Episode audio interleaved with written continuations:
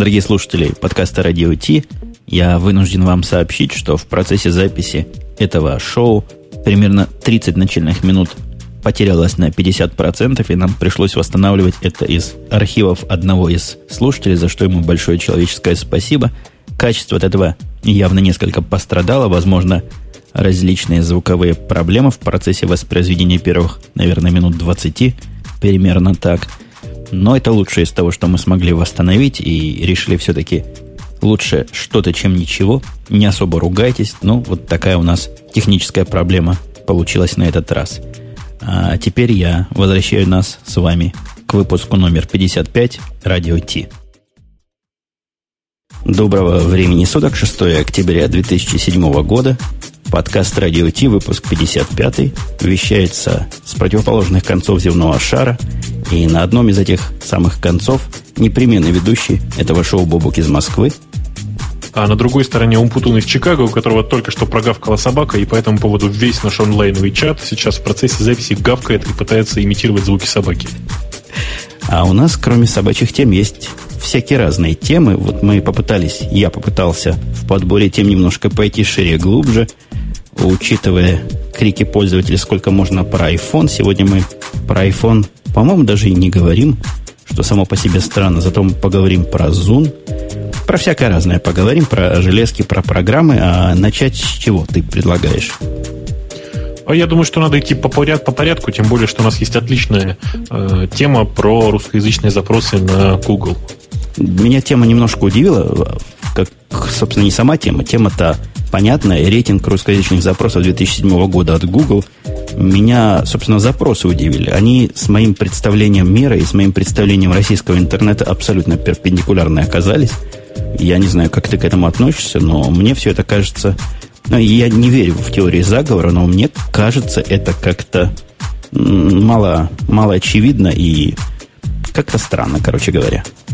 Ты знаешь, мне это тоже кажется очень странным. Я боюсь, что это какой-то не совсем честный, по крайней мере, хит-парад. Э, надо, наверное, рассказать тем, кто не видел этого хит-парада. Дело в том, что на первом месте в, в этом хит- хит-параде стоит слово Википедия, а на последнем знакомство. Я вот даже вот в это сочетание не верю совершенно. Не, а что касается, где, где главные слова? Где секс, где порно, где, я не знаю что, где все это? Что Google это фильтрует от пользователей? По-моему, нет. И, по-моему, тоже это как бы это все открыто, и я не, не очень понимаю, как же, как же, куда все делось-то. Я больше тебе хочу сказать. Я тут вот просто прямо перед тем, как э, решил посмотреть, э, насколько совпадает хотя бы приблизительно этот список в Яндексе. У нас есть такой сайт под названием WordStat Яндекс.ру. На нем можно посмотреть, ну, собственно, статистику по этим самым запросам. Так вот, э, слово знакомство, которое здесь стоит на последнем месте из 10, э, на Яндексе почти в 10 раз опережает, опережает слово Википедия. Я ничего понять не могу, я не верю, что в Гугле просто обратная вот такая ситуация. Это что-то просто не то.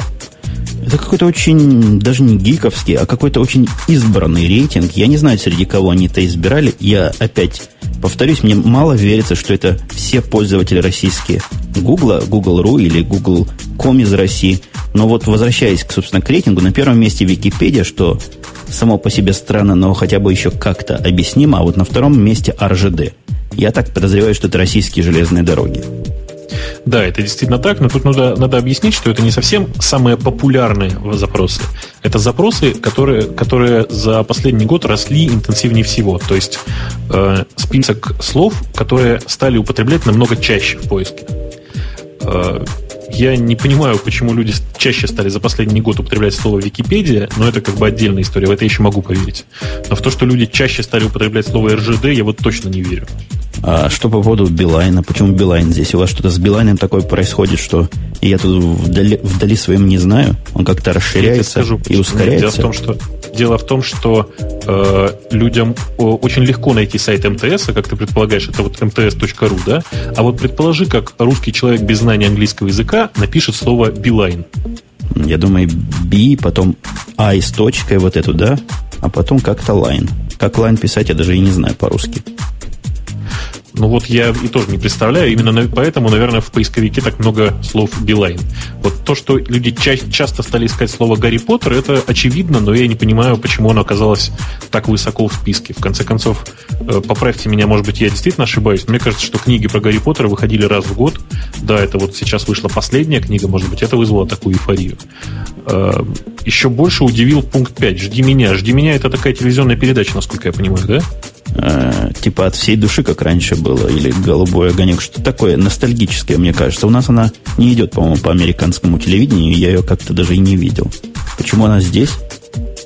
Ну, вот я тоже не очень понимаю, как-то все это очень странно выглядит, и очень меня смущают пункты 6 и 7. Пункт 6 это Nokia, пункт 7 это Nissan. Я как-то прямо стесняюсь сказать. Ну, да, не может быть такого. Мне кажется, пункты 8 и 9 примерно в эту же сторону. Я объединил бы все эти четыре пункта как навевающие некие подозрения в проплаченности ссылок, как я завернул. Ну, я думаю, что вряд ли. Дело в том, что э, просто не, не так просто вывести вот в список, в, в хит-парад именно, как это сказать, в хит-парад э, активных запросов вывести такие вещи довольно тяжело. Это может, наверное, помочь какая-то наружная реклама, потому что, ну, вряд ли человек, который, э, не знаю, хоть как-то пользуется интернетом, не знает сайта Nokia или не знает, как найти автомобили Nissan. Я, честно говоря, в поиск такие вещи не забиваю, я сразу пишу Nokia.com, Nissan.com. Может быть, что-то не так все-таки? Ну, вообще, с точки зрения Nokia и Nissan, я даже могу понять, откуда запрос есть. Nokia, в общем, еще очевидно пишется, а вот Nissan – где там буковки две ставить, не каждый поймет.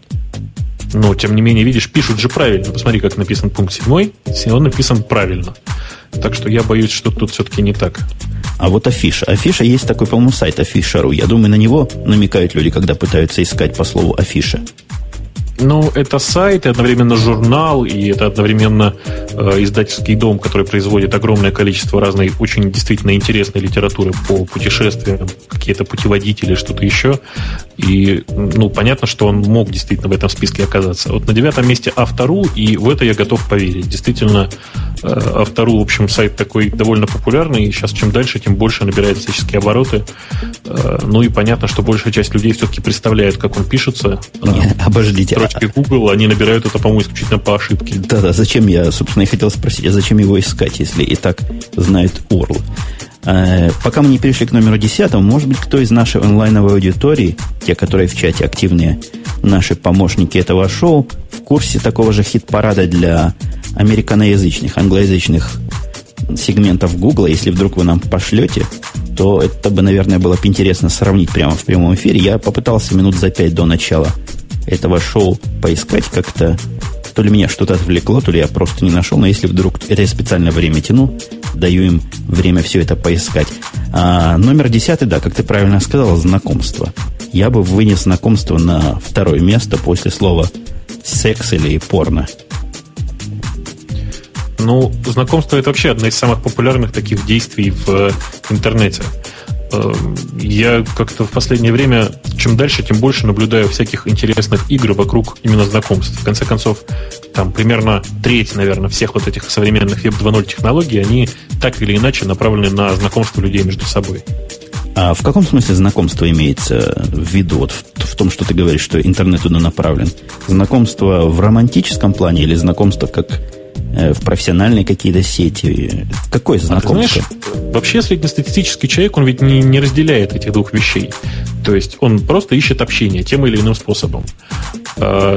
Популярность э, сайтов именно непосредственно знакомств, то есть сайтов э, знакомств в смысле романтическом, да, э, объясняется еще и тем, что огромное количество людей сейчас не в состоянии знакомиться, я не знаю, там на улице банально.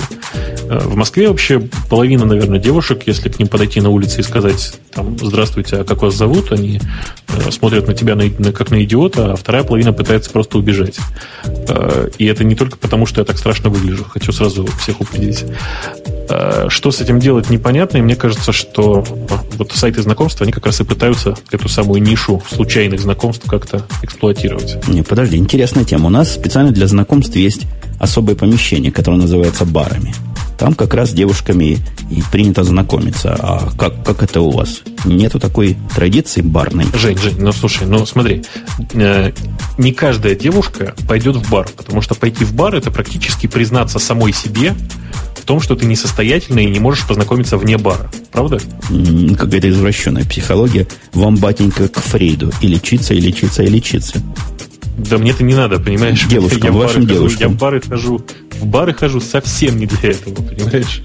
А для То того, чтобы бары, водки бары подороже купить. Ну, почему же сразу подороже-то? Опять же, в компании-то как? В компании выпить, знаешь, как хорошо?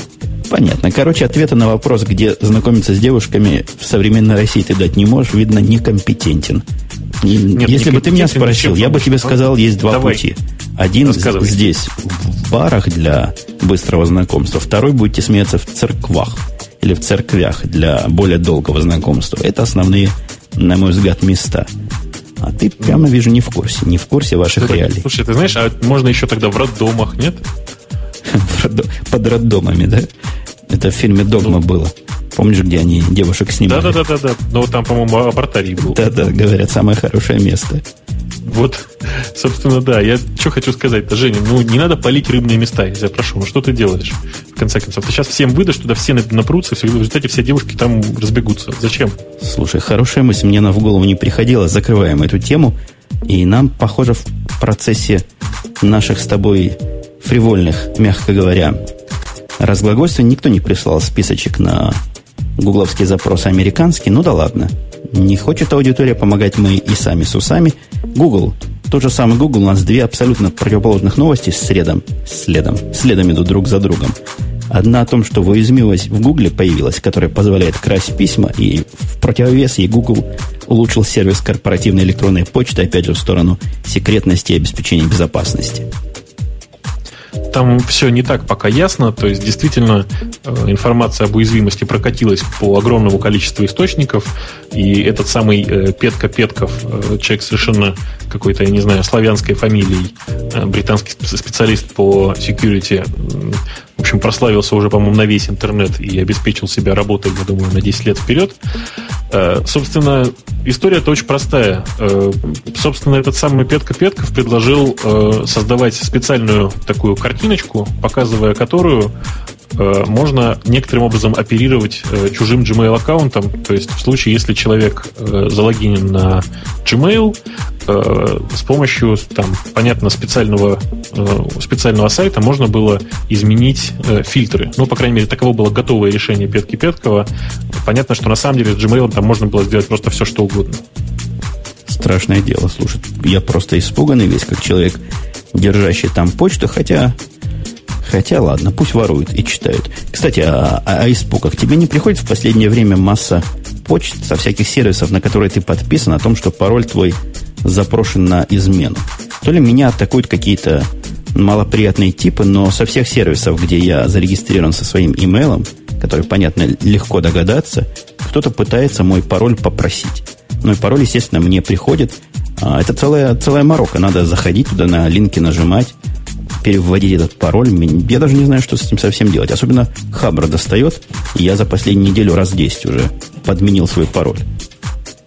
У меня происходит примерно то же самое, то есть, наверное, не с такой частотой, как у тебя. Я все-таки на большинстве сайтов регистрируюсь на вымышленный e-mail, которым потом просто удаляю, чтобы не мучиться. Э, так вот, собственно, действительно, очень много сейчас стало в последнее время вот каких-то таких, видимо, скриптов, которые ходят ну, по тому же хабру, периодически вбивают в э, форму вернуть пароль или там e-mail или э, ник, э, видимо, я не знаю, с каким-то с непонятным мне расчетом, что ли, заставить людей почаще обращать внимание на такие письма, а потом начать ну, фейки присылать, тоже вариант. Да, возможно, психологическая арт-подготовка. А со стороны Google улучшила сервис корпоративной электронной почты. Что мы знаем? Мы знаем, что прежде всего дисковое пространство увеличилось в полтора раза до 25 гигабайт э, в платном аккаунте. Кроме того, кроме того, там добавился, я этого не видел, мне трудно об этом рассказывать, но какой-то сервис, который позволяет администратору фильтровать почту, делать такие общие рулы, то есть э, правила для прихода или отхода или, или удаления какой-то почты, такие корпоративные штучки, например, легко теперь запрограммировать, чтобы email со словом секс или Microsoft или, что еще хуже того, Linux не доходил до ваших пользователей. Ну, то есть просто добавилась нормальная фильтрация, которая на большинстве других, ну, не знаю, почтовых хостинг, хостингов э, существует уже очень-очень давно. Вообще Gmail э, и вообще Google Apps очень активно двигаются в сторону, не знаю, э, предоставления нормального уровня услуг. Нормального это в смысле на уровне там офлайновых приложений или на уровне нормальных хостеров, но при этом нормальные хостеры делают это за деньги, а Google Apps предлагает это практически за даром. Э, они не сами с усами такие умные, они купили умных. Эта компания Postini называется. Вот это средство безопасности как раз от этой компании внедрены. Интересно, мне очень показалась возможность официально восстанавливать 90-дневные удаленные письма. Очень полезно в корпорациях, потому что меня так достают эти юзеры, которые свои почты удаляют, а потом пытаются найти, что это какой-то кошмар. Кошмар для всякого, кто знает эту проблему. Да я не думаю, что это особенно кошмар. Просто люди как-то привыкли к тому, что после того, как удалил, можно что-то извлечь из корзины. И вот эта вот практика, она людей до добра не доводит. Ну, ничего себе не кошмар. У нас был случай, когда одна работница удалила примерно 20 гигабайт почты. Она уверена была, что не удаляет ее, а переносит. У нас ту почту ого-го сколько приходит в день тысячи писем технических. И потом ей одно письмо понадобилось. Мы восстанавливали это дело с ленточек. Ты, ты представляешь, 21 век с, с ленточек. С ленточек это дело восстанавливать. Ностальгия какая, слушай. А никакого там ежедневного бэкапа ни на ленточку, а куда-нибудь на диск не происходит, да, у вас? У нас есть полный бэкап за последнюю неделю, но ей надо было примерно недели три назад. А все, что, по-моему, старше двух недель, они на ленточке переносят. Там совершенно огромные объемы. Никакие нас не выдерживают, никакие рейды не выдерживают. Угу. А у вас сколько сейчас, если не секрет, активных пользователей почты? Ну, у нас почта только для своих. И вот эта почтовая система, о которой я говорю, там всего десятка 4-5 пользователей, но каждый получает тысячи, десятки тысяч писем в день. Письма технические, они все не нужны, да. А зачем вы их храните вообще? Потому что может понадобиться конкретные из них. Из, это такие регуляционные цели. Знаешь, как закон обязывает тебя хранить какую-то переписку в течение какого-то времени. Вот у нас примерно такого характера почта, которую мы обязаны хранить.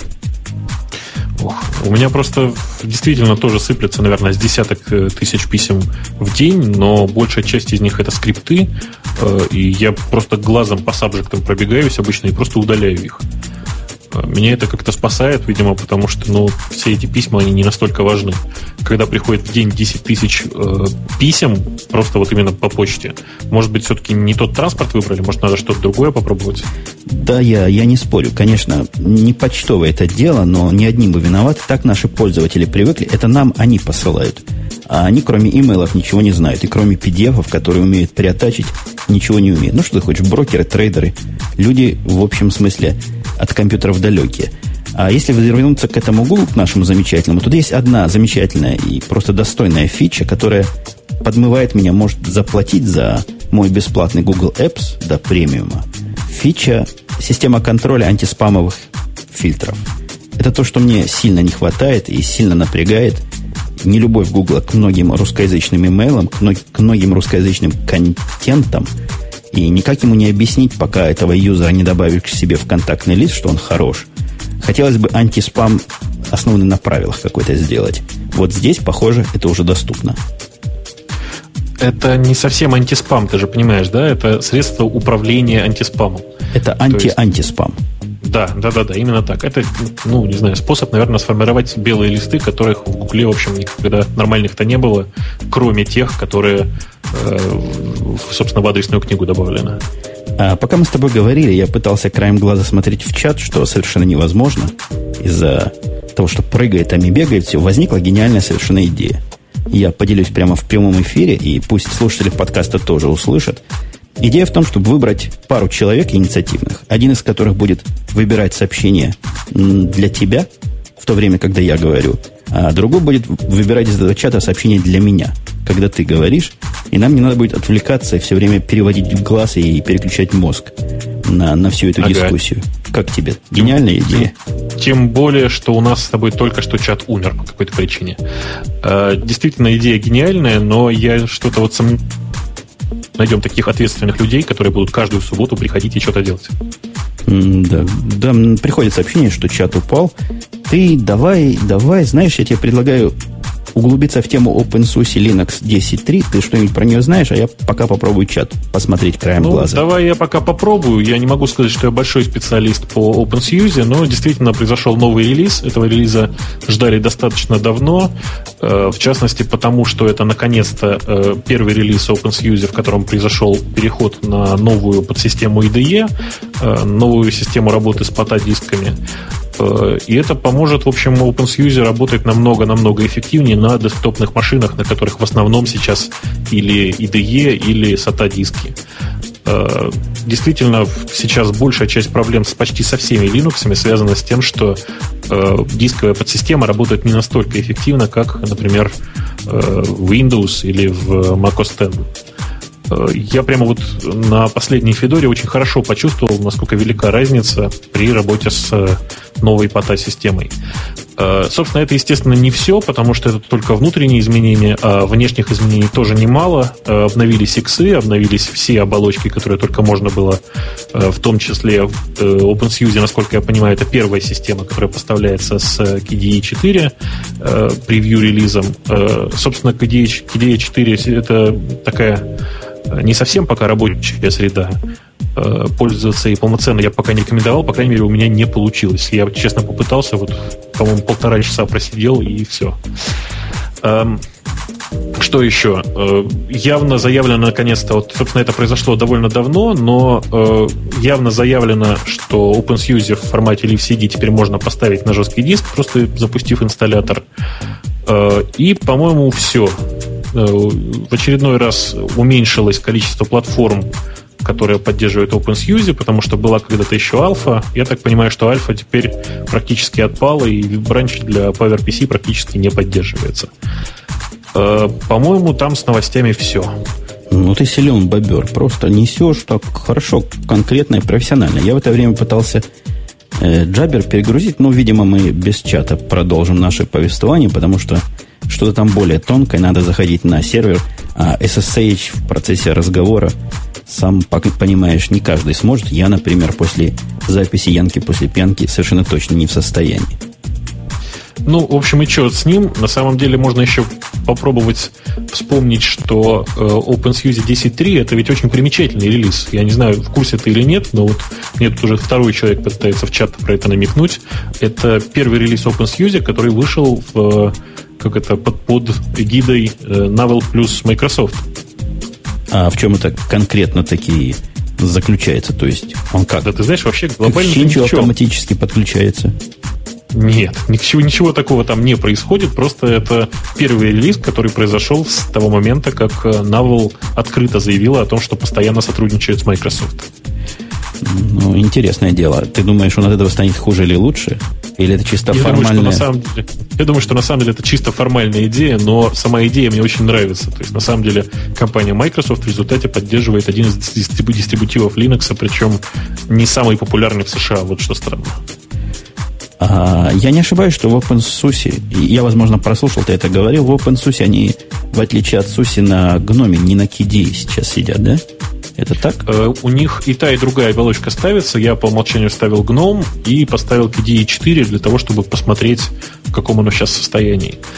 Э, KDE 4, в общем, пользоваться действительно пока рановато, а GNOME, ну, в общем, GNOME есть GNOME 2.20 версия, очень неплохо работает. Ну вот я раньше помню Суси, меня всегда напрягало, что GNOME там какой-то бедный родственник, просто сбоку припеку, каким-то краем, каким-то недоделанным, половина программ там, черт побери, не работала, а, а теперь я так подозреваю, все починили.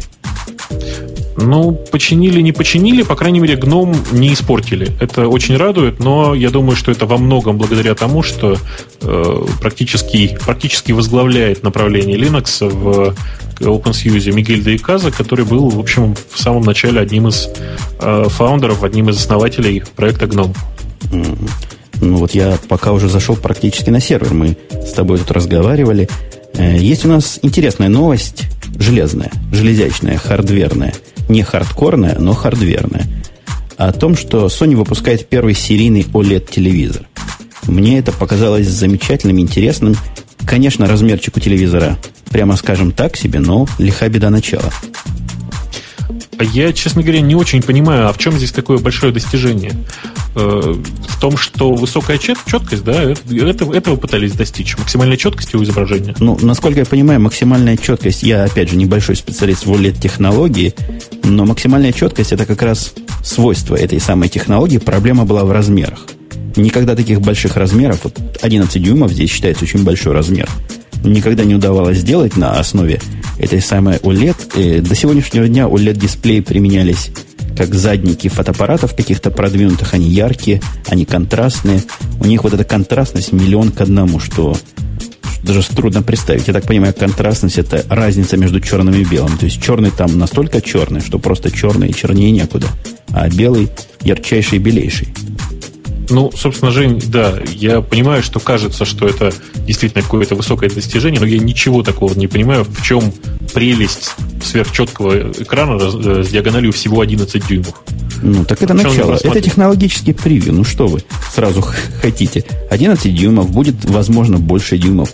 И я читал про технологию, что она очень мало потребляющая. Всякое интересное. И телевизор, не телевизор, но дисплей, например, для компьютера, наверное, было бы Интересно такой посмотреть. Я вот вижу, что у этого устройства э, четверть от HD по разрешению, и непонятно, зачем мне Ethernet адаптер. Вот это меня очень смущает. Все остальное, как USB-порт и HDMI интерфейс, как бы понятное такое э, устройство, которое первую очередь нацелено на, я не знаю, на какое-то мобильное применение в качестве телевизора, мне кажется, так. Ну, а я пока для тех, кто слушает нас в онлайне, перегрузил чат. Возможно, у вас теперь уже все заработало, возможно, и нет. Я ничего гарантировать не могу. Мы идем на следующие и очередные темы. Была еще одна железячная тема какая-то, мне показалась интересной. Вот тема от наших любимых друзей из Microsoft, которые проплатили нам сегодняшнее выступление про Zoom 2. Иначе чего бы мы про Zoom 2 начали говорить? А, проплатили. Женя, а поделиться? Ну, это шутка юмора. Не, ну, напряга... Ну, не напрягайтесь ты... так, молодой человек. Ну, блин, Женя, ну что ты, зачем ты все рассказал? Мы бы сейчас устроили 2-1 апреля. Нет, 1 апреля оно хорошо одно, и не нужно уж слишком часто пользователей приучать к тому, что слушатели, что мы тут шутим и, мягко говоря, не всегда говорим правду. Э, ты видел этот зун? Я так понимаю, зун стал меньше, уже, выше, дешевле, и в общем смысле лучше. Я посмотрел, да, и теперь он мне не кажется таким страшным чудовищем, каким мне показался первый Zoom. Э, но тут есть одно но. Я не понимаю, зачем он нужен при наличии айподов кругом. Э, понимаешь, это устройство, которое больше всего напоминает нечто среднее между э, новыми айподами и предыдущими моделями iReader. Как-то оно, понимаешь, очень странно позиционирует себя, по крайней мере, пока. Э, конечно, все, что мы видим, насколько я понимаю, это не, там, не готовые устройства, а вот те картинки, которые я вижу, это такие пререндеренные картинки. Хотелось бы покрутить это все в руках и посмотреть. Но пока что это больше всего похоже, говорю, вот, на странный такой коктейль. Ну, я не помню, как было в прошлых зунах, но в этом колесико вот это низкое, но в самом деле уже настоящее, как у прошлых айподов было. То есть оно тач, по нему пальцем водишь вперед-назад, влево-вправо.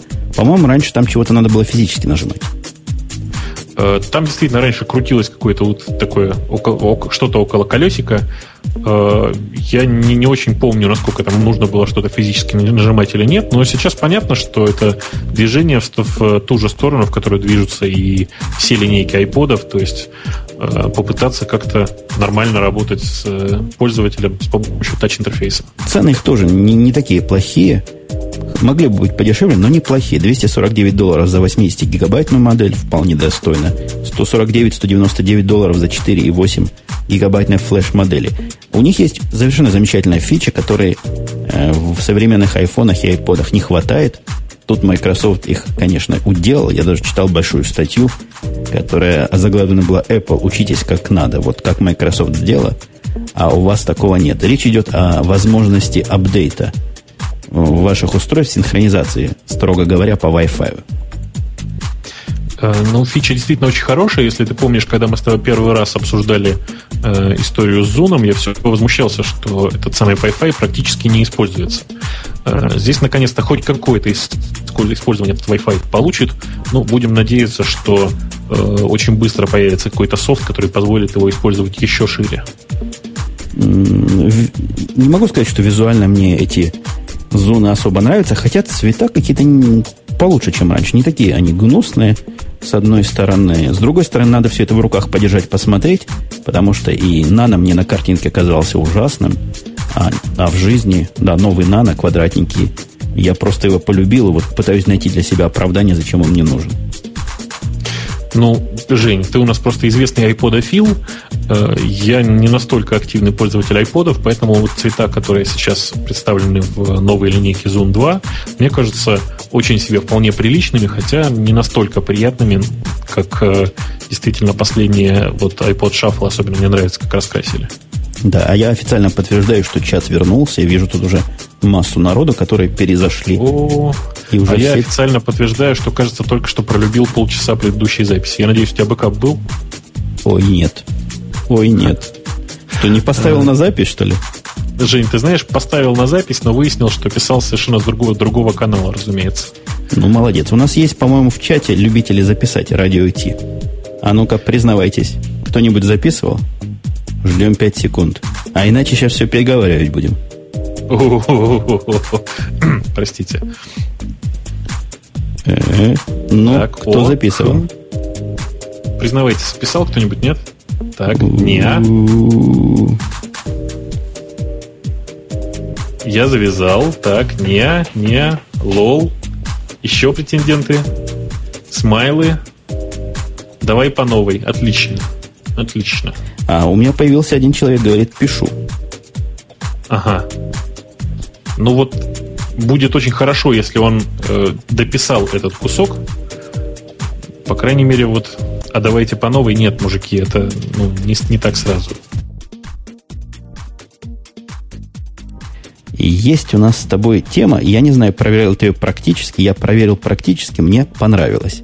Слышал ли ты и слышали ли наша аудитория про Not Mac Challenge, то есть конкурс вместо .Mac игра слов Not Mac. Я пока не проверял, я поставил качаться, скачал, э, собственно, собственно, те исходные тексты, которые там прилагались, и пока что на этом деле остановился. Я скачал исходные тексты и скачал image файл. Э, идея в том, что есть такой замечательный, по мнению некоторых, сервис .Mac. Я пользователем его являлся где-то года два примерно назад – и он всем хорош, кроме того, что бестолковый абсолютно стоит дорого, и можно куски этого сервиса заменить какими-то другими программами. Ну, тогда, например, когда Gmail давал гигабайт почты, этот .Mac давал 10 мегабайт. Вы почувствуете разницу. Конечно, у .Mac IMAP все дела, синхронизация закладок, синхронизация всего на свете, удаленный диск. И вот идея конкурса, как бы сделать .Mac без .Mac, но что было примерно все так же. Даже не примерно, а точно все так же. Был организован под это дело фонд. Набрали туда 10 тысяч, по-моему, долларов, я так прикинул по суммам. И некий Бен Спринг выиграл этот самый конкурс. Насколько заслуженно, трудно сказать, я не видел альтернатив, но выглядит этот NotMac просто как родной .Mac после того, как его настроишь. Один в один. В виде сервера вы можете использовать что угодно, у него там стыдливо сказано – Врет, конечно, паразит. Лучше всего вместо сервера использовать в виде сервера Mac сам по себе. Это прямо из коробки работает. После неких несложных телодвижений можно в виде сервера синхронизации и доступа использовать Linux. Люди говорят и FreeBSD, а вот на виндах, похоже, это дело не работает.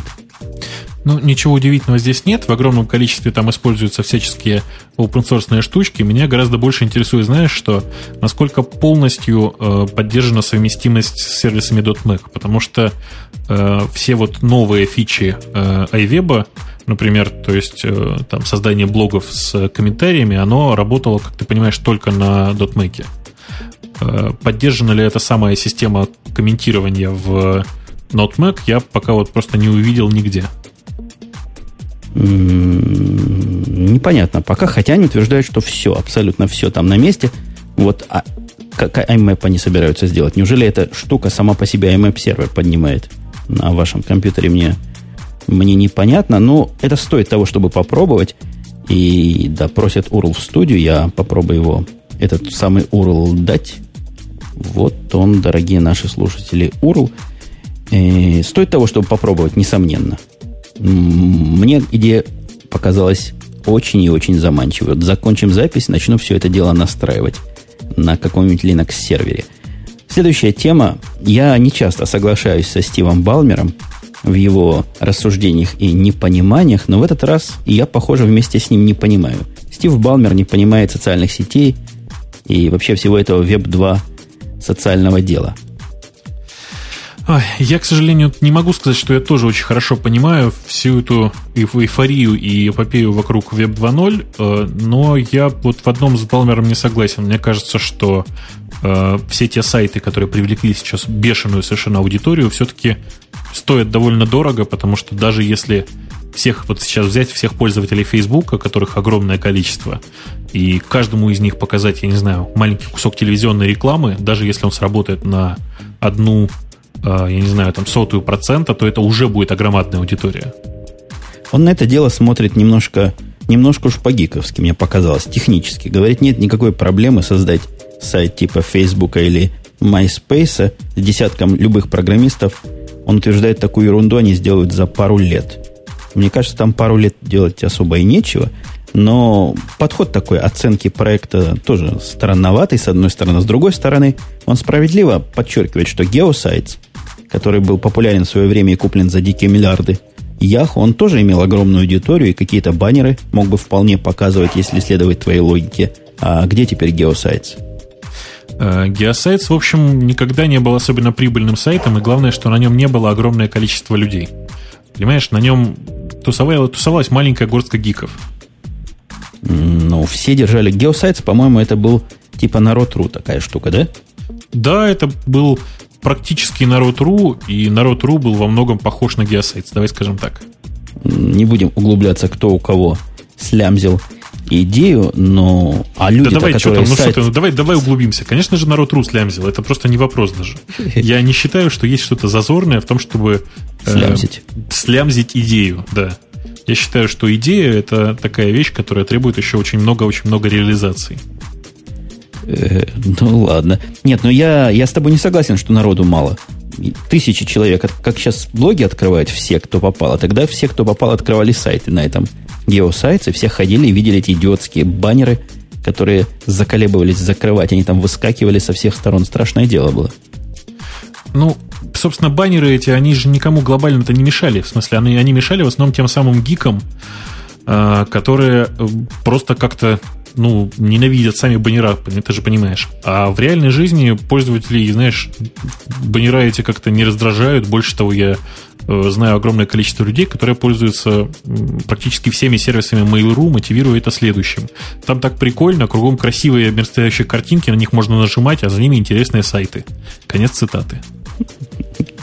Картинки – это красота. А, сказано в статье, что эксперты утверждают, что Балмер еще раз показал свое полное непонимание концепции Web 2. Как-то они на него... Я, опять же, небольшой друг Балмера, я вам скажу честно, но что они его пинают? Человек не понимает совершенно непонятную вещь.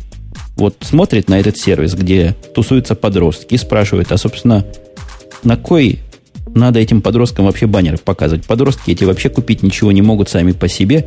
Денег у них нет, они там ходят, развлекаются. Где тут деньги? Он спрашивает совершенно справедливо, где, покажите ваши деньги.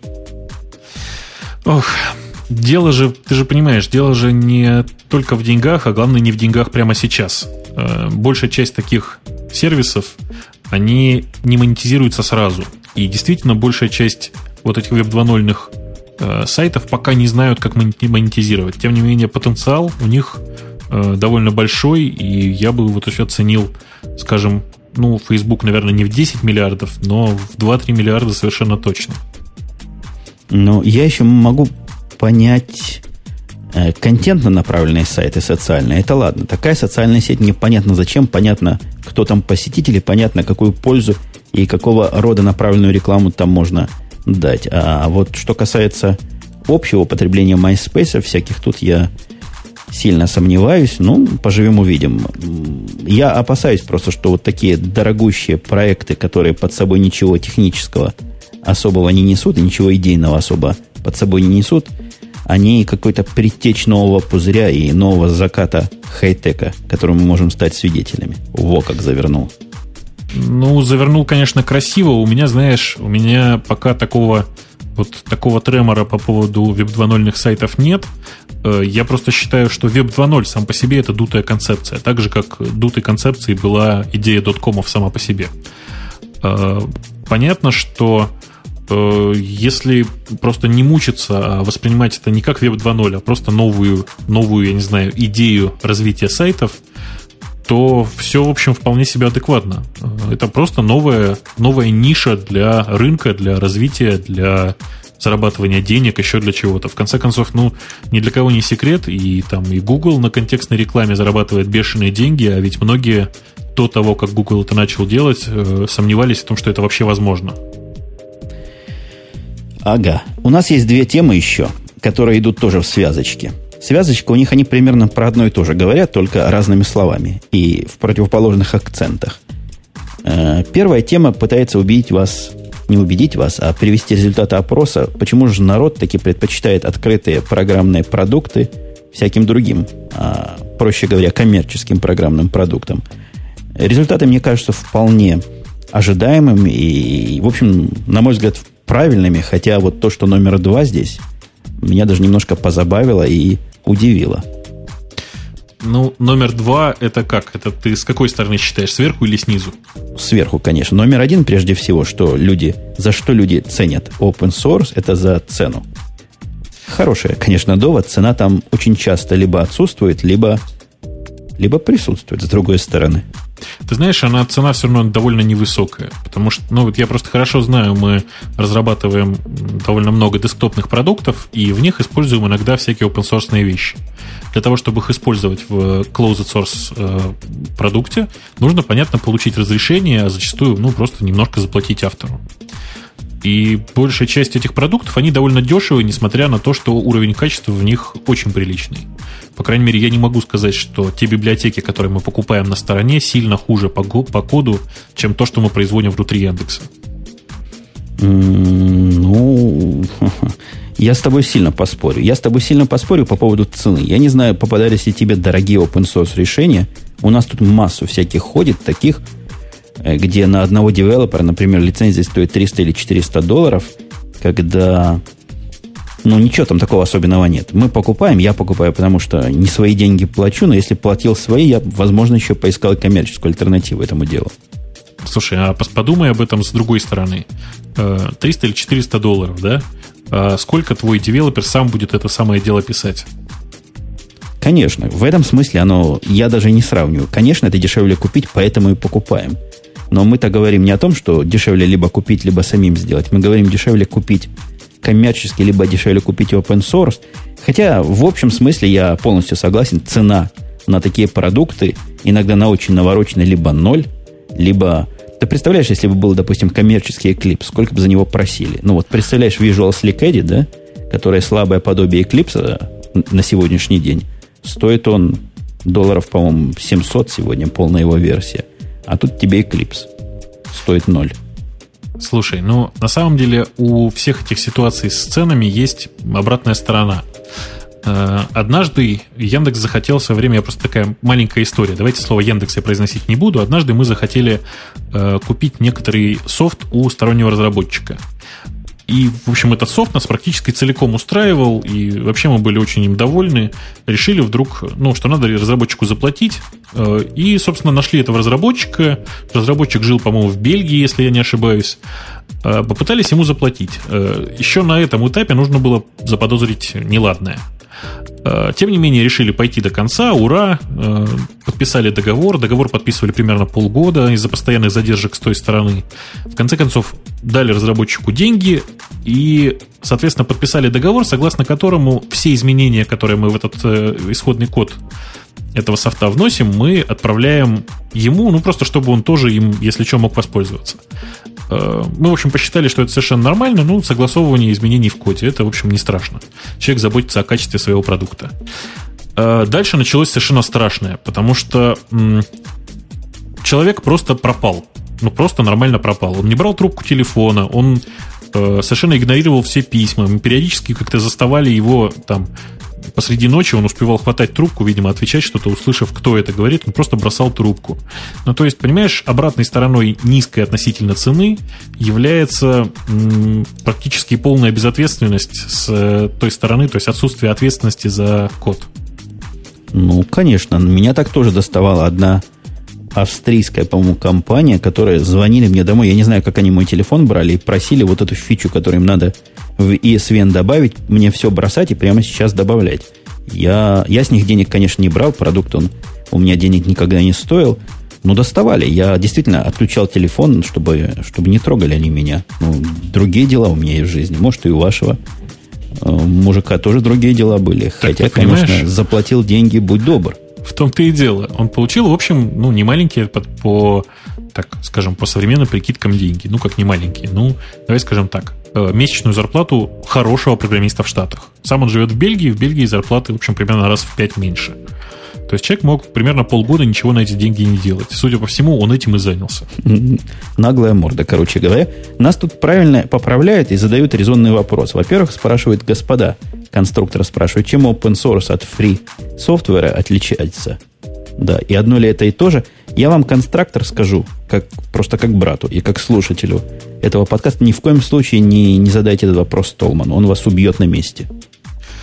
Да, и множество-множество всяких историй насчет open не равняется free, э, и огромное количество историй о том, что free software это то, что должно умереть, а open software должен жить и процветать. Тем не менее, оба этих термина и оба этих э, направления развития софтвера живут и процветают независимо друг от друга и периодически перетекая из одного в другое. Мы с тобой как политики. Сказали все, но кроме ответа на вопрос. Open source не связан э, с ценой, не связан ни с чем. Он связан с тем, что программное обеспечение распространяется с исходными текстами и, как правило, отвечает какой-то версии либо GPL, либо всяких других open source лицензий. Главная фишка в том, что вы получаете программу и либо получаете сразу с ней открытые тексты, либо есть какой-то понятный и доступный способ эти тексты вам откуда-то взять. Стоит ли оно деньги, не стоит ли оно деньги, к open source в общем случае не относится. Это совершенно другая параллель. Что касается free software, то Насколько я понимаю, free software всего лишь означает, что оно бесплатное. А вот модели распространения или не распространения исходных текстов как раз к free software тут перпендикулярно абсолютно. Я правильно сформулировал? Ну, примерно так все. На самом деле, главным признаком open, so, open э, software является то, что э, ты можешь всегда получить исходные тексты того, чем ты пользуешься в данный момент. Э, собственно, мы с тобой что-то удалились от той темы, которую мы собирались обсуждать. Э, действительно, цена это очень важно. Очень важно при работе с софтвером. И в случае с open software это в 90% случаев не очень дорого, но не всегда free, конечно же. А вот пункт второй по важности среди компаний, которые используют э, open source software, явилось для меня действительно очень странным. Э, люди сказали, что им очень важно иметь доступ к исходным текстам. Ты Не просто вообще, люди, 57% да? людей. Если цену сказали 80% людей, то source code access 57% людей. Это, это, это, это, мне кажется, это какое-то вранье. То есть люди, как, как меня тут обвиняли в понтах, так вот я их обвиню в понтах. Это понты программистские. Они говорят, есть source код, нам иногда хочется туда посмотреть. Я не знаю, я не часто гляжу в исходные тексты Eclipse, например. Ох, я вообще в исходные тексты Eclipse не смотрел никогда, просто потому что они на Java, а я не очень люблю читать этот язык. А вот в исходные тексты, например, Mozilla я заглядывал и, мягко говоря, не хочу больше туда смотреть. Э, знаешь, это история с китайскими пирожками. Никогда не заглядывай в китайский пирожок, который ты прямо сейчас ешь. Э, вот я боюсь, что с многими open source продуктами это примерно вот это именно та самая история. Ну вот я думаю, вот эти гики, которые заглядывали в source код и проголосовали в 57%, они тоже один раз открыли исходный текст э, того же Eclipse или той же Mozilla, посмотрели, ужаснулись и закрыли. И, но голосок уже добавился. Следующим пунктом 41% тоже немало идет. Пункт, с которым я согласен, утверждает, что комьюнити код ревью им очень важен. То есть, говоря по-русски, много глаз за этим делом смотрит. И много глаз может найти уязвимости, указать на них, починить их даже в каком-то случае. Да, это действительно очень важный пункт. Тем не менее, он во многом, наверное, переоценен, потому что все-таки этот код-ревью, он не настолько, как бы это сказать, не настолько внимателен, нежели, например, код-ревью у двух коллег по работе, которые смотрят за кодом друг друга. Обратной стороной того, что комьюнити очень большой, является то, что за каждым куском кода присматривает очень мало народу. Э, следующим пунктом идет замечательный совершенно довод. Понятия не имею. Так и звучит. Не знаю. 20% предпочитает open source просто. Просто так, без всяких объяснений. И еще 18 не еще. Это они как-то не складываются, они в параллель идут. 18% скорость починки багов утверждают, что очень хороша, и, пожалуй, они правы. Я где-то читал э, анализ и сравнение среднего времени починки критических уязвимостей в ядре Linux и в ядре, я не знаю, как ядро, не ядро в виндузах, короче говоря. И там Linux их обходил и делал просто по-всякому. Э, действительно, скорость фиксинга у Linux очень большая, но это же не весь open source. И главное, ядро это, в общем, не самая большая, не самая крупная часть э, той операционной системы, которой пользуются сторонники open source. То есть я хорошо понимаю, что Э, сама операционная система, например, я не знаю, Red Hat занимает один DVD, а ядро там занимает, как ты понимаешь, ну, 60 мегабайт. Да, были известные истории. Я не помню, что это было. Что-то очень, очень, очень на слуху. То ли M-Player был там баг открытый, уязвимость какая-то 3 года или 2 года, и ее никто не брался чинить. То ли в CVS, в чем-то в очень известном это было. Но с другой стороны, а с чего мы взяли, что Э, в закрытых исходных текстах ситуация лучше. Ну, собственно, история с э, уязвимостью в айфоне, которая сейчас вот постоянно... Ой, господи, я сказал слово iPhone, простите, пожалуйста.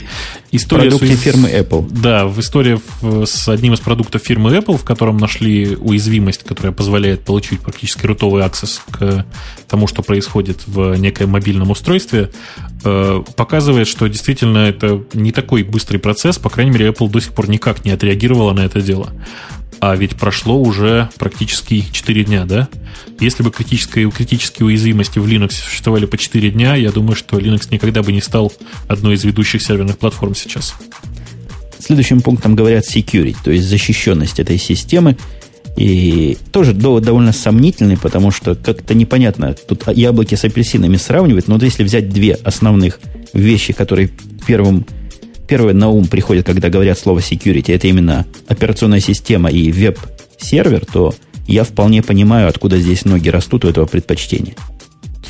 Ну, действительно, я уже вот четвертый раз повторяю слово действительно, потому что, в общем-то, я согласен с тем, что э, безопасность это довольно такой довольно важный показатель э, для операционной системы, но я не совсем понимаю этой эйфории вокруг безопасности на десктопе.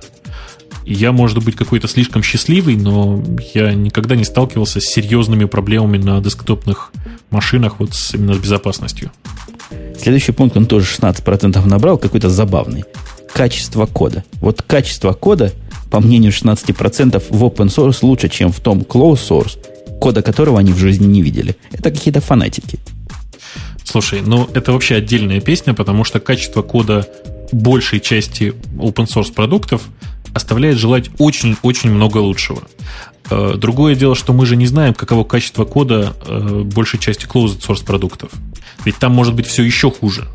Да, я, конечно, с тобой согласен, но сравнивать нечто известное с нечто неизвестным, оно само по себе странно, и голосовать за это известное. Кстати, это известное, эм, ко мне приходили люди, которые хвастались своими программами. Я думаю, ты тоже очень часто видел open source программы, которые берешь, и хочется найти пистолет – чтобы этого автора застрелить. Я бы даже сказал, что хочется найти не просто пистолет, а хочется найти револьвер для того, чтобы пристрелять автора и всех его родственников, но просто на всякий случай. Чтобы не размножались. Ну, это тоже вариант. Просто, понимаешь, большая часть open source софтвера, она делается из расчета для себя. А для себя это значит, что человек наделал те функции, которые нужны ему, и нажимает ровно на те кнопочки, которые точно работают. Э, следующий пункт – лучшая функциональность продуктов, очень сомнительный, тоже 16% набрал. Трудно сказать, что имеется в виду и что они с чем сравнивают. Э, для того, чтобы функциональность сравнить, нужно какие-то похожие вещи, видимо, да? OpenOffice сравнить против Microsoft Word. Ну, у кого у них лучшая функциональность, сказать трудно. Internet Explorer, с другой же стороны, сравнить с Firefox, тут, мне кажется, понятно, в какую пользу будет сравнение. Ну, что еще? Outlook Express можно сравнить э, с Thunderbird. Тоже, мне кажется, в сторону open source. Наверное, что-то в этих 16% все-таки есть. Ты знаешь, у меня такое ощущение, вот ты сейчас вот начал называть, у меня такое ощущение, что это правда только для крупных продуктов, которые используются каждый день. То есть, смотри, браузер, почтовик, э, что там еще? А все, собственно. Нет, ну возьми еще Eclipse, например, против Visual Studio. Я не в курсе, как современный Visual Studio выглядит, но когда я последний раз ее видел, даже Slick был лучше. Ну, я, честно говоря, не знаю, как так, так сравнивать, но вот Eclipse, если сравнивать с идея, то идея, на мой вкус, э, как минимум не хуже, а по функциональности может быть и лучше, собственно говоря. Я понимаю, что я сказал, что сейчас что-то страшное, и сейчас Женя меня убьет э, просто во имя своей любви, любви к Eclipse. Не, я, я оставил эту идею, она мне показалась какой-то уж больно навороченной. Вот как раз по следующей теме, на которую мы сейчас с тобой перейдем – я решил, какие вот эти члены правительства, о которых мы сейчас будем злословить, что у меня нет времени переучивать народ и учить его всем этим айдишным тонкостям и хитростям. А у меня вот такой парадоксальный вопрос на таком математике. Вот когда тут в вопросе сказано, что 16% признают open source как лучшее в смысле функциональности направление, означает ли это, что оставшиеся 84% этого не признают? Я думаю, что оставшиеся 84% просто про это ничего не сказали. Вот так. Оставшиеся 84% видимо, любят open source за нечто другое. Ну, может быть, действительно так. Но вот переходя к теме, которую я сейчас намекнул, ответная буквально такая инь и янь по поводу, я пытаюсь до ее добраться. Microsoft запускает кампанию – э, о том, что государственные средства, как это называется, government, state government, э, власти штата. Да. Правильно? Официальные, значит, власти штата утверждают, что Linux слишком большой риск, и поэтому они остаются с любым Windows Server 2003. Э, я почитал эту заметку и действительно долго смеялся над текстом, собственно, майкрософтского рекламного объявления. Там действительно все очень смешно. Там вообще забавно в каждом. Во-первых, речь идет, э, звучит сильно, да, state government, это правительство штата. Здесь штаты это как страны СНГ практически, ну или республики Советского Союза, то есть это совершенно государственное правительство. Как выясняется, речь не идет о каком-то government, о, каком-то, о какой-то организации, речь идет про одного человека, который уже не работает в этих организациях правительственных, и он когда-то говорил, от, судя по всему, от своего лица свое личное мнение. Ну да, собственно, Microsoft пытается выдать это за мнение представителя управления штатом. Но... Государственный, как будто государственный муж говорит за государство. Говорит он о чем? Говорит о том, что слишком вот этот Пол Кэмпбелл э, говорит слишком большой риск в этих открытых технологиях, в этих Linux.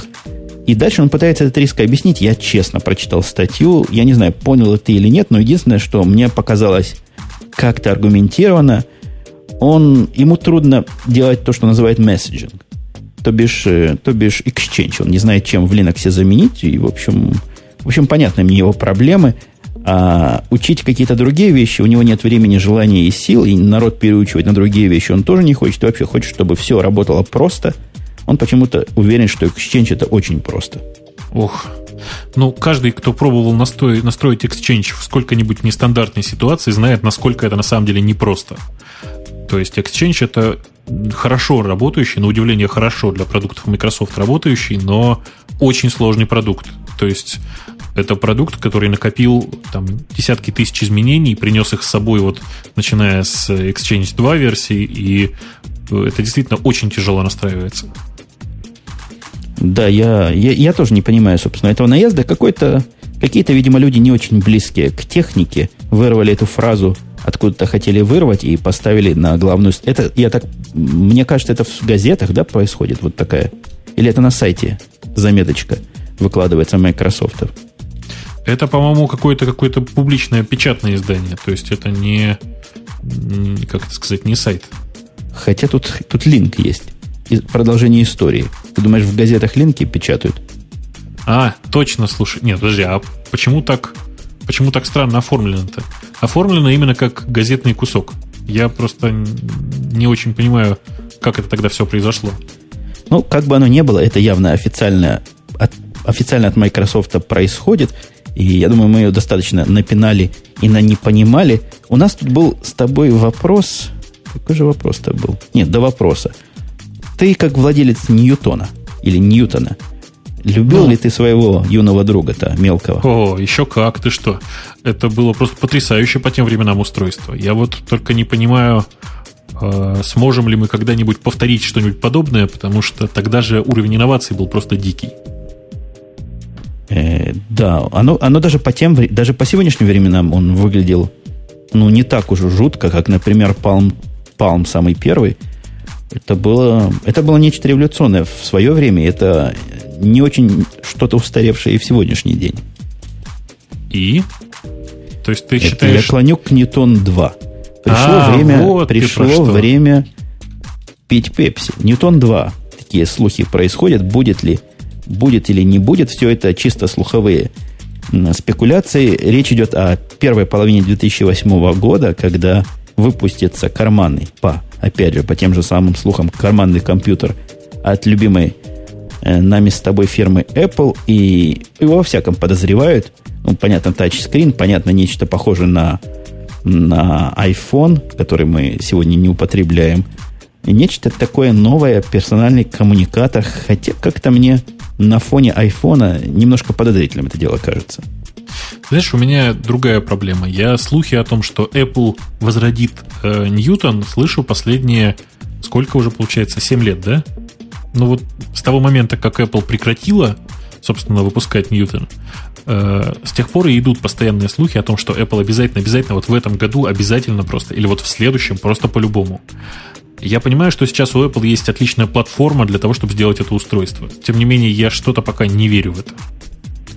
Я видел сайты, которые любителями Ньютона этого организованы, и там народ собирает подписи. Возродим, наконец-то. Мне кажется, Стив Джобс на это смотрит очень холодно, и ему все это до одного места. Есть у человека какие-то свои планы. И по поводу планов, почти подтвержденный слух о том, что 20, между 22 и 27 число, числом Леопард, который вроде бы Лепард называется, он выйдет в свет – и порадует всех нас, любителей операционных систем от Apple. Я вообще жду не дождусь. Больше того, большая часть проблем с э, записью сейчас вот в последних двух подкастах связана с тем, что мне просто не терпится установ... переустановить операционную систему, а я не хочу сейчас переустанавливать, собственно, 10.4, я хочу поставить сразу же Leopard 10.5. Просто вот действительно не терпится, потому что столько там всяких вкусностей, которые я давно ожидал. Э, в частности, те самые places, о которых я так страдал, они там наконец-то появятся. И, да, я, я задумался, потому что есть версия «Получим мы начальный кусок», который для тех, кто не слышал нас в онлайне, мы, к сожалению, потеряли, либо не получим. Тянуть ли нам кота за хвост или переходить к вопросам, тебе какое мнение ближе? Ты знаешь, мне вот пришло только сообщение о том, что э, некий ICQ-пользователь предложил мне тут скачать 20 мегабайт набор MP3 эм файлов, говорит, что все вроде как там есть. Так что я предлагаю действительно потихонечку переходить к списку вопросов, а если нет, ну, что поделать? Ну, если нет, получится чуть короче. Я думаю, вспомнят наши слушатели времена самые, что на есть начальные, когда средняя длина шоу была 40 минут, 45 минут. Это теперь мы вас раз раз развратили, или расслабили, или разбаловали такими длинными выступлениями а-ля твит. Айфонер, я иду уже к вопросам, айфонер нас спрашивает мнение о последователях. Почему он считает их последователями нас, я не знаю. Речь идет о applenews.ru. Нам, нам совершенно не, не жалко сделать им рекламу. http applenews.ru. Заходите туда, смотрите. Это подкаст э, Max по-моему, называется, да? Да, подкаст называется MacSpoon, и, собственно, там вся речь идет о том, что происходит с Apple. Это, ну, на мой вкус, э, довольно интересная тема и попытка заменить э, почивший в базе когда-то Russian Apple Podcast. Да, я ничего плохого про него сказать не могу. Они явно э, как это прогрессируют. Чуть слово. Чуть слово не потерялся от выпуска к выпуску. И если начиналось как некая зачитка материала на фоне довольно блеклой импровизации, то теперь эта импровизация все лучше и лучше. За четыре выпуска, по-моему, ребята развиваются в нужную сторону. Я их сегодня даже поставил в список на арподе рекомендаций от себя. Там есть какие-то проблемы со звуком, с одной стороны. С другой стороны, лично мне Макс Спун подкаст немножко вторичный, как не потому, что они у кого-то копируют, а просто потому, что я слушаю уже несколько лет. Э, как же это называется? Это Mac, Mac, MacCast, да, на а, английском MacCast, языке. Да, есть такой, да. И после полутора часов MacCast про все же эти новости в глубокими самыми обсуждениями, ну, еще такой же по-русски слушать явно перебор. Ну, у меня другая проблема. Я понимаю, что я не, видимо, не настолько интересуюсь подкастами, чтобы это слушать. Э, при том, что, в общем-то, ребята ведь говорят довольно интересные вещи и обсуждают довольно интересные новости. Я просто пока не готов, видимо, к этому. У меня вообще проблема, на самом деле. Я очень плохо в последнее время слушаю подкасты. Куда-то у меня все время теряется концентрация. А это, в общем, жизненно важно, когда подкасты слушаешь. Ой, как важно, особенно подкасты про какие-то технические темы. Целых 28 плюсиков собрала тема Тираса, который говорит нам о том, что Google и Sun победят Microsoft бесплатно. Есть сильное впечатление, что мы то ли эту тему уже обсуждали однажды, то ли как-то свое мнение высказывали и даже не раз на это дело. По-моему, один раз мы это уже обсуждали. Речь идет в данном случае о том, что э, Google и Sun вместе будут выпускать э, OpenOffice, точнее StarOffice. Э, Google будет его распространять в своем паке, а Sun, соответственно, будет вместе с StarOffice распространять еще Google Bar, да, он, по-моему, называется. Э, действительно, это такая забавная была новость. Я не думаю, что это серьезно скажется на Microsoft Office, тем более при наличии OpenOffice, который продается и раздается на каждом углу просто. Это да. Я, я вообще не вижу от э, всех этих продуктов какой-то угрозы Microsoft на корпоративном рынке. Но здесь он настолько прочно сидит и настолько Microsoft Office ассоциируется с бизнес-компьютером, что связь эту мне кажется, десяток лет еще понадобится, чтобы как-то разорвать или как-то подвинуть. Да, да, я с тобой целиком согласен. И думаю, что прямо сейчас с Microsoft Office бороться и не надо, потому что это не самый продукт, плохой продукт Microsoft, на мой взгляд. Э, пять плюсиков всего набрала тема, но я ее поставил своим э, волюнтаристским решением суда. Кстати, по поводу плюсиков тут тоже все не очень ясно. Мне сильно кажется, что наши плюсики обладают легкой возможностью накрутки, поэтому результаты плюсования и минусования, они не самые достоверные здесь. Но, тем не менее, US, USDO нам рассказал про новую роботизированную приставку GigaPen, которая позволяет обычному цифровому фотоаппарату делать панорамные фотографии разрешением в нескольких миллиардов пикселей. Представляешь, несколько миллиардов. Ух, ну, действительно, ух, но на самом деле там речь идет о том, что это просто такая специальная, как это сказать, тренога или специальная подставка для того, чтобы э, создавать с помощью обычного фотоаппарата много разных фотографий, и потом их аккуратненько склеивать. Э, технология ужасно интересная, и вообще очень приятно, что в этой области люди э, решили как-то автоматизировать процесс. До этого приходилось, как ты понимаешь, автоматизировать это все на уровне э, после того, как человек нащелкает много фотографий, склеить их – в общем, идея это очень интересная. Другое дело, что я пока не очень понимаю, зачем это все э, применять на практике, а главное, не совсем понимаю, сколько это все будет стоить и доступно ли это будет обычному человеку. Ну вот если зайти на их сайт, там примерно так будет выглядеть эта насадка, сказано. Она выглядит как изделие студентов радиотехнического факультета какого-то института пока, очень лабораторного такого вида. А известно, что все лабораторного вида изделия, они страшно дорогущие. Э, мне кажется, там какой-то шаговый двигатель стоит, да, двигает все это дело. Это с одной стороны. С другой стороны, видимо, надо как-то экспозицию автоматически корректировать, потому что он не мгновенно, что панораму собирает, а хотелось бы, чтобы кусочки были похожие. Я, я, опять же, мы небольшие специалисты в фотографии, но мне кажется, проблема тут не совсем уж механическая и гораздо больше, чем механическая. Я думаю, что проблема не столько механическая, сколько в управлении этим всем делом. Э, и главное, что я не совсем понимаю, к любому ли аппарату можно приспособить такую хрень. Простите за выражение. Но там данных мало, с одной стороны, просто недостаток. С другой стороны, мы сильно не фотографические специалисты. Э, следующий вопрос. А... Ахтокс нас спросил. Не спросил. проинформировал, что Microsoft открывает исходники библиотек .NET Framework. Я пошел на компью ленту, и действительно выглядит оно замечательно, но с другой стороны, где-то в обсуждении я читал, что открывают они двухгодичной давности какие-то библиотеки. Ой, это не то чтобы двухгодичной давности, там вообще еще более сложная история. Дело в том, что открывают они их под такой лицензией, что использовать потом эти исходные тексты нельзя будет вообще никак.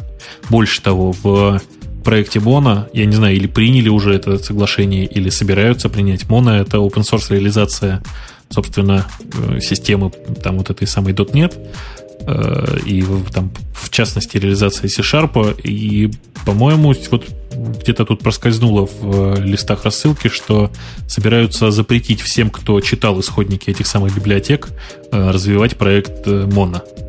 Э, там просто такие сложности с лицензиями, что по факту, как только ты прочитал эти исходные тексты, ты являешься носителем интеллектуальной собственности Microsoft и не имеешь права больше разрабатывать моно.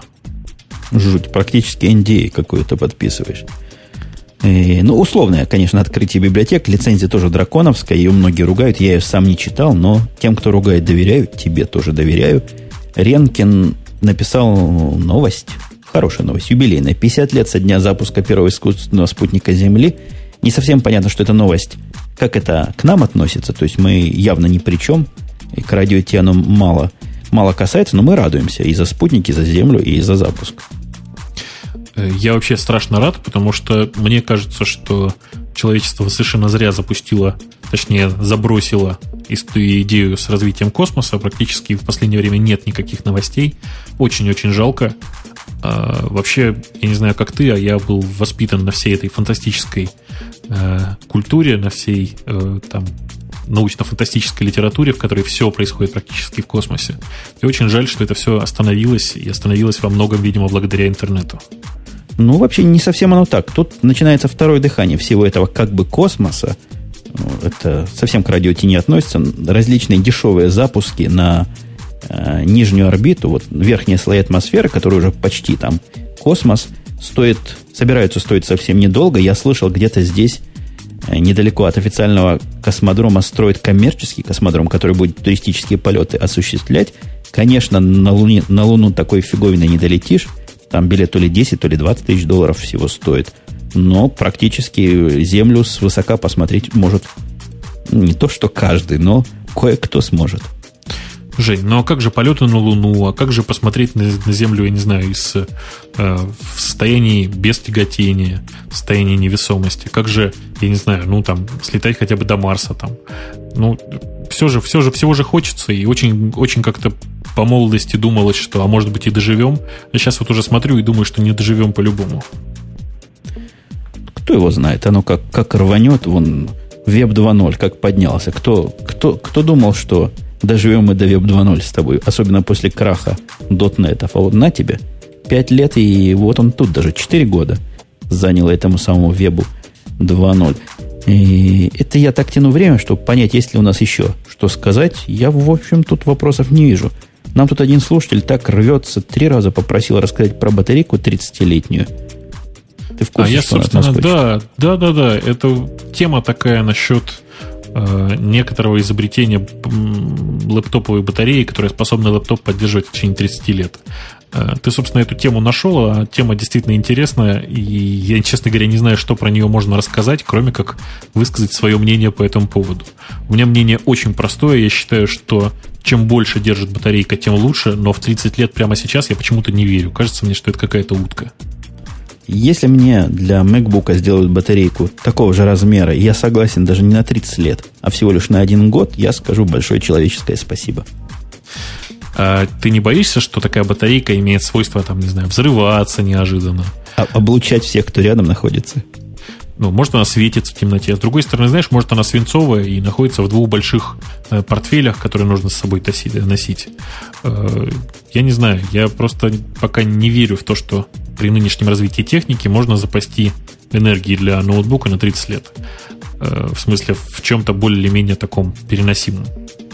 Ну, это теоретическая, я так помню, разработка. Я эту тему не особо глубоко просматривал, потому что темы подбираем обычно больше, чем говорим в процессе разговора. Некое фильтруется, некое удаляется. Но мне кажется, мы намного поговорили для тех, кто слушает нас в онлайне, это час двадцать практически. Для тех, кто будет слушать в подкасте какое-то другое, более скромное время, но, тем не менее, пришло время, время, время. Пришла пора прощаться, дорогие наши слушатели. Прощаться до следующей недели. Перед прощанием я напоминаю, что с вами были все те же и все там же, а именно Бобук из далекой и заснеженной Москвы.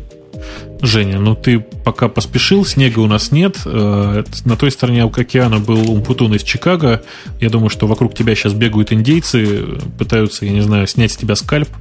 Э, в общем, я надеюсь, что все мы выживем, даже, доживем до следующего подкаста. Надеюсь, что все пройдет хорошо, и надеюсь, что все-таки из бэкапа мы начало подкаста восстановим.